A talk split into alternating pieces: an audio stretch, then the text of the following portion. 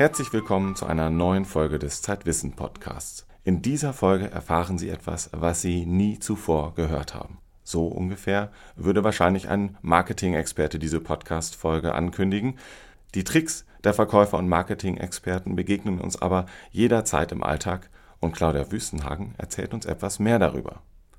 Dann hat Max Rauner noch einen Schmerztherapeuten auf dem Weltskeptiker-Kongress getroffen und der erzählt uns etwas über die Tricks der Akupunkteure. Und Haro Albrecht hat sich ein Bastelset für uns angeschaut, das speziell für Erwachsene entwickelt wurde und Lego und Fischertechnik blass aussehen lässt.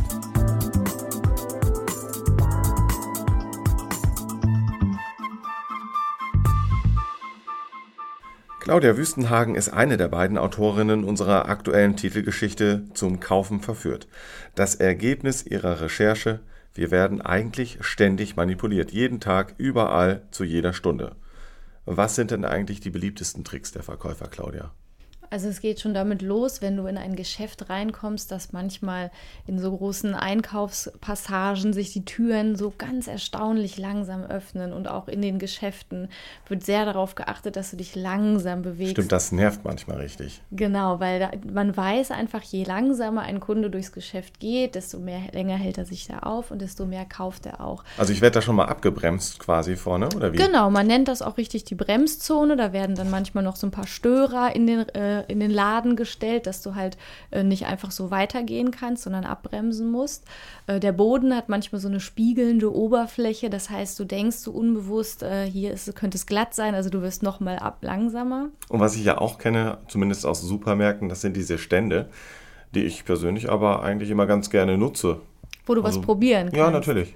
Das ist natürlich sehr, sehr nett von den Verkäufern, dass ja. sie dich mal hier und da was probieren lassen. Das ist aber auch sehr raffiniert, weil sie genau wissen, wenn du was gegessen hast und gekostet hast, dann hast du ein schlechtes Gewissen, wenn du das Produkt dann auch nicht kaufst. Also das machen die schon mit einer gewissen Berechnung. Und wie geht es dann weiter im Supermarkt? Bleiben wir doch einfach mal beim Supermarkt. Also du wirst zum Beispiel gegen den Uhrzeigersinn geführt in den allermeisten Läden, weil sich gezeigt hat, dass die Leute dann einfach mehr kaufen.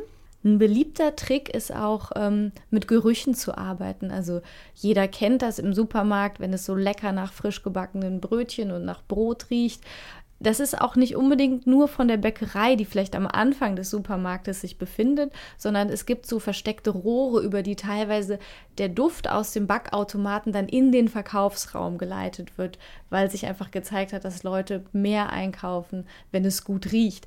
Die gleichen Tricks gibt es auch in Bekleidungsgeschäften. Da gibt es teilweise solche Aromasäulen, über die so ein Raumparfum dann in, den, in das Geschäft äh, verbreitet wird. Stimmt, das ist mir auch schon mal aufgefallen, habe ich nie drüber nachgedacht.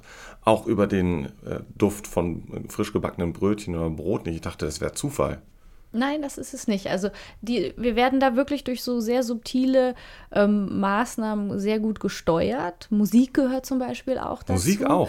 Also es zeigt sich, ähm, wenn du klassische Musik im Hintergrund laufen lässt, sind Menschen eher bereit, höhere Preise zu zahlen für ein Produkt, weil sie es als hochwertiger empfinden. Aber da fragt man sich natürlich, warum sind wir wirklich so manipulierbar, vielleicht sogar so leicht manipulierbar? Da gibt es verschiedene Gründe, die dahinter stehen. Zum einen ist es, dass wir schlichtweg überfordert sind von den ganzen Informationen, von der schieren Masse an Produkten, die es im Supermarkt und überall gibt. Und äh, wir versuchen uns dann zu orientieren. Zum einen daran, was andere machen. Zum anderen versuchen wir aber auch so Heuristiken zu finden, also allgemeingültige Regeln. Guter Geruch zum Beispiel kann ein Zeichen für gute Qualität sein. Oder es gibt ähm, auch so gelernte Heuristiken. Beispielsweise haben wir gelernt, dass ein rotes Preisschild meistens eine Preissenkung ankündigt. Das führt dazu, dass Menschen, wenn sie ein rotes Preisschild sehen, dann sofort denken, das ist günstig, jetzt kaufe ich mehr, lohnt sich, ich greife zu. Tatsächlich zeigen Untersuchungen auch, selbst wenn der Preis in Wirklichkeit erhöht wurde, kaufen Menschen dennoch mehr, weil sie der Farbe des Preisschildes so vertrauen. Also wir sind da wirklich sehr leicht manipulierbar. Die Tricks der Verkäufer würden aber, und das muss man auch sagen, sicherlich nicht so gut funktionieren, wenn wir nicht einfach so großen Spaß am Einkaufen hätten. Ja, auch das kann ich manchmal bei mir selber feststellen und frage mich dann natürlich auch, warum ist das so, wenn ich im Supermarkt hungrig bin und dann frisch gebackenes Brot oder Brötchen rieche, ist es klar, dass ich da schneller zugreife, aber ganz generell kaufen wir anscheinend ja gerne ein. Ja, also das ist sicherlich auch ein Teil unseres evolutionären Erbes. Früher war es einfach wichtig zuzugreifen, wenn die Chance günstig war. Also viel zusammen zu raffen war eigentlich immer gut und hat irgendwie das Überleben gesichert. Heutzutage muss man sagen, geht es natürlich nicht mehr bei uns ums Überleben. Kaufen hat in der Gesellschaft von heute eine ganz andere Funktion. Also Menschen nutzen das sehr gezielt, um ihre Stimmung zu regulieren, wenn sie traurig sind, um sich zu trösten, aber auch um gute Momente zu zelebrieren. Ähm, es gibt auch Untersuchungen, die zeigen, dass im Gehirn das gleiche Belohnungszentrum im Grunde aktiviert wird wie bei dem Konsum von Drogen oder auch wie bei Sex. Gleichzeitig schafft es auch ein ungeheures Gemeinschaftsgefühl. Also gerade der Erfolg vieler Markenprodukte ist dadurch zu erklären, dass Menschen einander ähnlich sein wollen, dass sie sich identifizieren möchten und sagen wollen, guck mal, ich habe das auch, ich gehöre dazu. Und einige Soziologen sprechen sogar davon, dass Konsum eine Art neue Religion ist. Religion? Also zumindest kann man sagen, dass es auch ein, einige Hersteller gibt, die wirklich so um ihre Produkte einen nahezu religiösen Kult inszenieren. Apple ist da ein sehr gutes Beispiel. Ich habe mit dem Marketing-Guru Martin Lindstrom gesprochen und der sagt wirklich, also die Läden von Apple, das sind im Grunde so gläserne Kathedralen, die zu Pilgerstätten werden. Und die Angestellten, die nennt er die uniformierten Ministranten. Äh, Steve Jobs war natürlich der Eigott und es gibt auch einen Satan, in dem Fall ist es dann Microsoft. Ist es denn überhaupt möglich, sich komplett gegen die Tricks zu wappnen? Bin ich, kann ich mich komplett immun machen? Das kann man sicherlich nicht, aber es hilft bestimmt einfach, sich mal darüber Gedanken zu machen, dass manche Dinge nicht zufällig da stehen, wo sie gerade stehen und dass wir halt eben dauernd manipulierbar sind. Ich glaube, wenn man sich das bewusst macht, ist man schon ein bisschen besser gewappnet. Das war Claudia Wüstenhagen über die Tricks der Verkäufer und Marketing-Experten.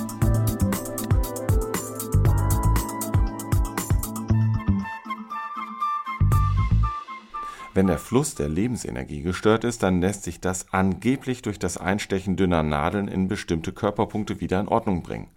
So lautet das Versprechen der Akupunktur, die sich auf die traditionelle chinesische Medizin beruft. Dass Lebensenergie durch Meridiane im Körper fließt, ist jedoch reine Spekulation. Trotzdem finanzieren Krankenkassen in Deutschland das Nadelstechen in bestimmten Fällen. Ein Skandal, sagen Kritiker. Einige von ihnen trafen sich vor kurzem auf dem Weltskeptiker-Kongress in Berlin. Der Schmerztherapeut Benedikt Mattener hat sich dort die Akupunktur vorgeknöpft und mein Kollege Max Rauner hat mit ihm gesprochen. Herr Mattener, Sie sind Schmerztherapeut und arbeiten als Palliativmediziner in einem Krankenhaus und auch in einer eigenen Ambulanz. In welchen Fällen empfehlen Sie Patienten eine Akupunktur zu machen? Eine Akupunktur empfehle ich nicht. Aber ich würde sie auch nicht kritisieren und ich würde auch Patienten nicht davon abraten, wenn sie das tun wollen. Wenn mir natürlich jemand sagt, er will eine ernsthafte Krankheit kausal damit, äh, das heißt grundsätzlich therapieren, dann äh, würde ich das kommentieren. Aber wer das sonst machen möchte, soll das gerne tun. Die Krankenkassen bezahlen ja Akupunktur bei bestimmten Indikationen, also Schmerzen, Rückenschmerzen, Kniegelenkschmerzen gehören, glaube ich, dazu. Kritiker sagen aber, das beruht ja alles auf einer Theorie, dieser Meridian-Theorie aus der chinesischen Medizin, die total unseriös ist. Was sagen Sie dazu? Ja, ob unseriös der richtige Begriff ist, weiß ich nicht, aber zumindest entbehrt sie jeglicher Grundlage nach dem, was wir heute wissen. Also letztendlich müssen Sie glauben, dass wenn Akupunktur mehr sein soll als Placebo-Effekt, Suggestiveffekte und zufällige Effekte, dann müssen Sie glauben, dass es eine Lebensenergie, die nennt man Qi, gibt, die auf definierten Bahnen, sogenannten Meridianen, auf unserem Körper verläuft und dass Sie die Möglichkeit haben, mit naja, zwischen äh, 300 und 400 spezifisch definierten Punkten diese Lebensenergie im positiven Sinne zu beeinflussen, weil das Konstrukt, Konstrukt besagt, wenn die Krankheit sich einstellt, hat sich vorher eine Disharmonie äh, dieses Lebenskraftflusses eingestellt. Sie haben ja selbst auch eine Ausbildung oder Fortbildung zum Akupunkteur gemacht. Sie sind zum Skeptiker konvertiert. Was heißt das? Also misstrauen Sie der Akupunktur und dieser ganzen Theorie heute? Würden Sie diese Ausbildung nicht mehr so machen? Nein, ich würde diese Ausbildung nicht mehr machen. Ich bin zu den Skeptikern gekommen, weil ich Fragen stelle und weil ich auf diese Fragen nur unzureichende Antworten bekomme.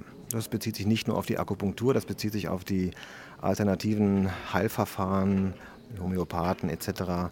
letztendlich genauso. Und wenn Sie anfangen, wirklich intensiv in die Tiefe gehend Fragen zu stellen, dann werden die Antworten sehr flau und sehr weich. Und das macht mich dann schon skeptisch. Es gibt auch eine große Studie in Deutschland, die eben gezeigt hat, dass die Akupunktur in diesen Indikationen sinnvoll ist, auch wenn es jetzt egal ist, wo man die Nadeln hinsticht. Also den Patienten kann es ja letztlich egal sein, die werden sich sagen, ist doch egal, warum, Hauptsache es hilft mir. Ganz genau, deswegen würde ich auch niemals einem Patienten abraten, der für eine solche Indikation die Akupunktur für sich wählt. Aber man muss natürlich schon die Frage stellen, in einer Zeit, in der wir knappe Ressourcen haben, in jeder Hinsicht, insbesondere im Gesundheitswesen, wo Patienten manche wirklich vernünftigen Therapien nicht bekommen können, ob dann die Kassen diese vielen hundert Millionen Euro im Jahr ausgeben sollten für ein Verfahren, das man ohne Ausbildung ähm, auch praktizieren kann und bei dem man letztendlich ähm, die gleichen Erfolge erreicht, wenn man irgendwo in den menschlichen Körper Nadeln einsticht. Wie soll man dann überhaupt Ärzte ausbilden zu so einer Therapie, von der man nicht weiß, äh, was jetzt der wissenschaftliche Hintergrund ist? Kann man einfach dann lernen, Nadeln irgendwo hinzustechen? Genau.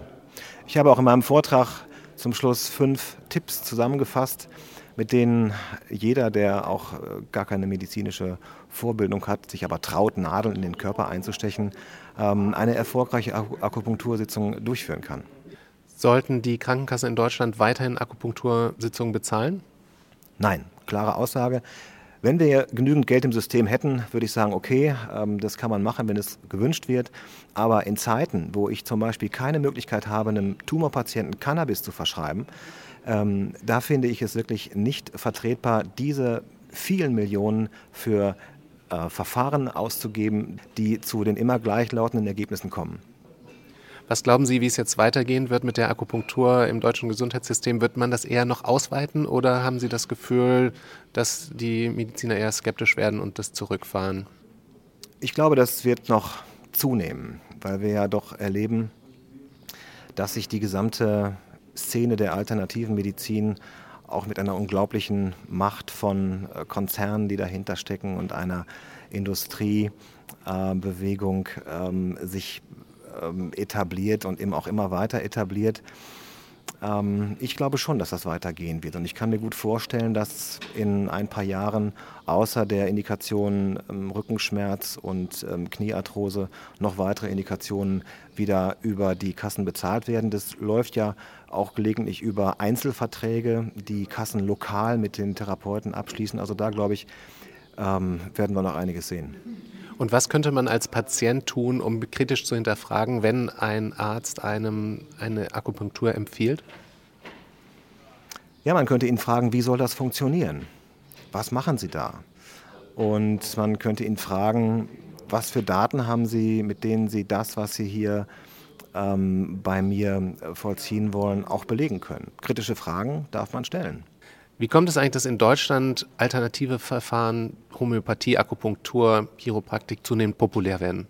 Ich glaube, das hängt mit der Hochschulmedizin zusammen, so wie sie in Deutschland angeboten wird und damit, dass Ärzte heute für die Patienten, für ihre Sorgen, für ihre Nöte eigentlich kaum noch Zeit haben. Und wenn Sie sich angucken, wie viele Millionen Menschen bei uns äh, mit chronischen Problemen rumlaufen, chronische, chronische Schmerzpatienten, ähm, äh, Tumorpatienten, die in Sorge sind, die in Angst sind um ihr Leben, dann ähm, ist hier eine, ähm, ähm eine ganz große Angriffsfläche, um es mal so zu formulieren, für ein positives Einwirken des Arztes auf den Patienten, auf Zuwendung, auf Empathie, ähm, mit der man schon sehr viel erreichen kann. Und ich glaube, dass die Menschen oder die Ärzte und ähm, Heilpraktiker, die alternative Verfahren anbieten, eben auch sehr viel Zeit haben und sich auch ganz bestimmt mit ganz viel Herzblut diesen Patienten äh, widmen und sich ihnen zugetan fühlen und sich vor allem und ihnen vor allem auch glaubhaft vermitteln können, du liegst mir am Herzen, ich werde das Beste für dich tun.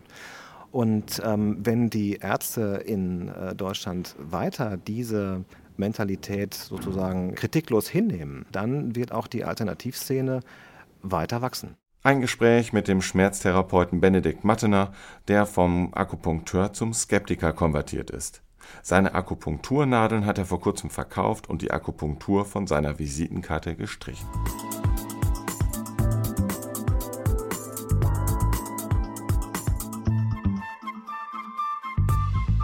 Neben mir sitzt jetzt Harro Albrecht und der hat so ein gewisses Funkeln in den Augen. Harro, du hast wieder was für uns getestet, was für uns bestellt. Was ist es denn diesmal geworden? Ja, ich bin über etwas gestolpert, was an, mich an meine Kindheit erinnert hat oder an meine Jugend vielmehr, als ich nämlich gerne Dinge zusammengelötet habe, elektronische Bauteile, zum Beispiel eine Lichtschranke, die mich von meiner Mutter gewarnt hat. Oh, die hätte ich auch gerne gehabt. ähm, was genau hast du dir denn bestellt? Ähm, das ist ein Baukastensystem ähm, für elektronische Bauteile, das heißt Tinkerforge.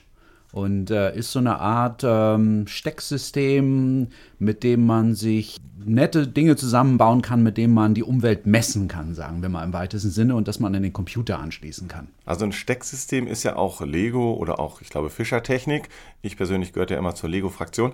Äh, aber das wird ein bisschen darüber hinausgehen, oder? In der Tat, dies hier ist ein offenes System, ein Open-Source-System ähm, mit Modulen, die sich vom Computer aus ansprechen lassen und auch programmieren lassen. Wow, also das ist doch wirklich für Fortgeschrittene. So ein bisschen Ahnung haben muss man da wahrscheinlich schon, oder wenn man das äh, zusammenbauen will? In der Tat, so ist es. Also heute erspart man sich das Löten, man bekommt fertige Bausteine. Ähm, dafür muss man jetzt, ähm, wenn man damit richtig arbeiten will, die programmieren, was natürlich dann schon etwas mehr Engagement erfordert. Und was kann man dann alles programmieren? Was kann man dann alles bauen damit?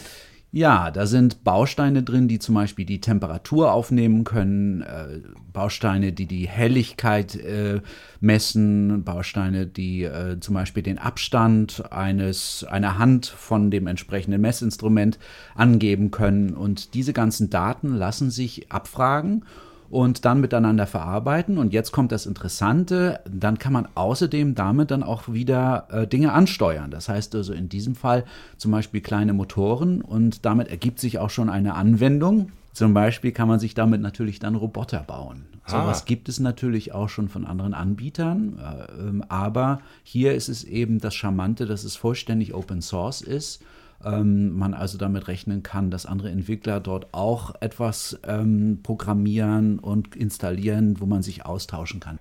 Und ich überlege mir jetzt gerade, es ist ja bald Urlaubszeit, könnte man damit vielleicht etwas bauen, dass meine Pflanzen während meines Urlaubs be weiterhin bewässert, betreut werden? Es ist eine gute Idee. Ich denke, sowas lässt sich damit realisieren. Man könnte die Feuchtigkeit in der Erde messen, man könnte die Helligkeit messen, man könnte kleine Motoren und Pumpen vielleicht ansteuern und einen großen Eimer mit Wasser auf den Balkon stellen und dann tröpfchenweise den Pflanzen entsprechend ähm, Wasser zuführen. Wäre denkbar. Ich sag mal gekauft, du müsstest das dann allerdings für mich programmieren, aber das dürfte kein Problem sein. Was müsste ich denn dafür bezahlen? Also jetzt für, die, für das Set, wenn ich also es bestelle. Die einfachsten Sets, die es zu kaufen gibt, kosten 80 Euro. Äh, dafür bekommt man noch nicht ganz so viel, äh, so ein paar Potentiometer, also so Drehschalter, mit denen man, äh, oder Drehregler, mit denen man ähm, etwas regeln könnte, äh, ein Abstandssensor und so weiter. Ähm, die größeren Sets, ähm, bei denen schon sehr viel drin sind, die sind nicht ganz kostengünstig, 250 400 Euro, sowas in der Art. Und dann aber ist das Charmante, wenn man dabei äh, erstmal eingestiegen ist, dann kann man lauter Bricks heißen sie, also Bausteine und Bricklets, dazu besorgen und das erweitern nach Bedarf. Es ist eine bisschen teure äh, Bewässerungsanlage, ich gebe es zu, aber es ist ja auch der Spaß dabei, sowas zu konstruieren. Wollte ich gerade sagen, macht ja auch Spaß. Eben. Sag noch mal kurz die äh, Internetadresse, wo man das bestellen kann? Äh, einfach bei Google Tinkerforge eingeben. Äh, ich buchstabiere es nochmal. Tinker, T-I-N-K-E-R und dann Forge, F-O-R-G-E. Und dann kommt man sofort zu der Webseite. Ist übrigens ein deutsches Unternehmen ähm, in diesem Bereich von solchen Elektronikspielzeug auch nicht selbstverständlich. Ja, klasse. Also die, der nächste Urlaub ist gerettet.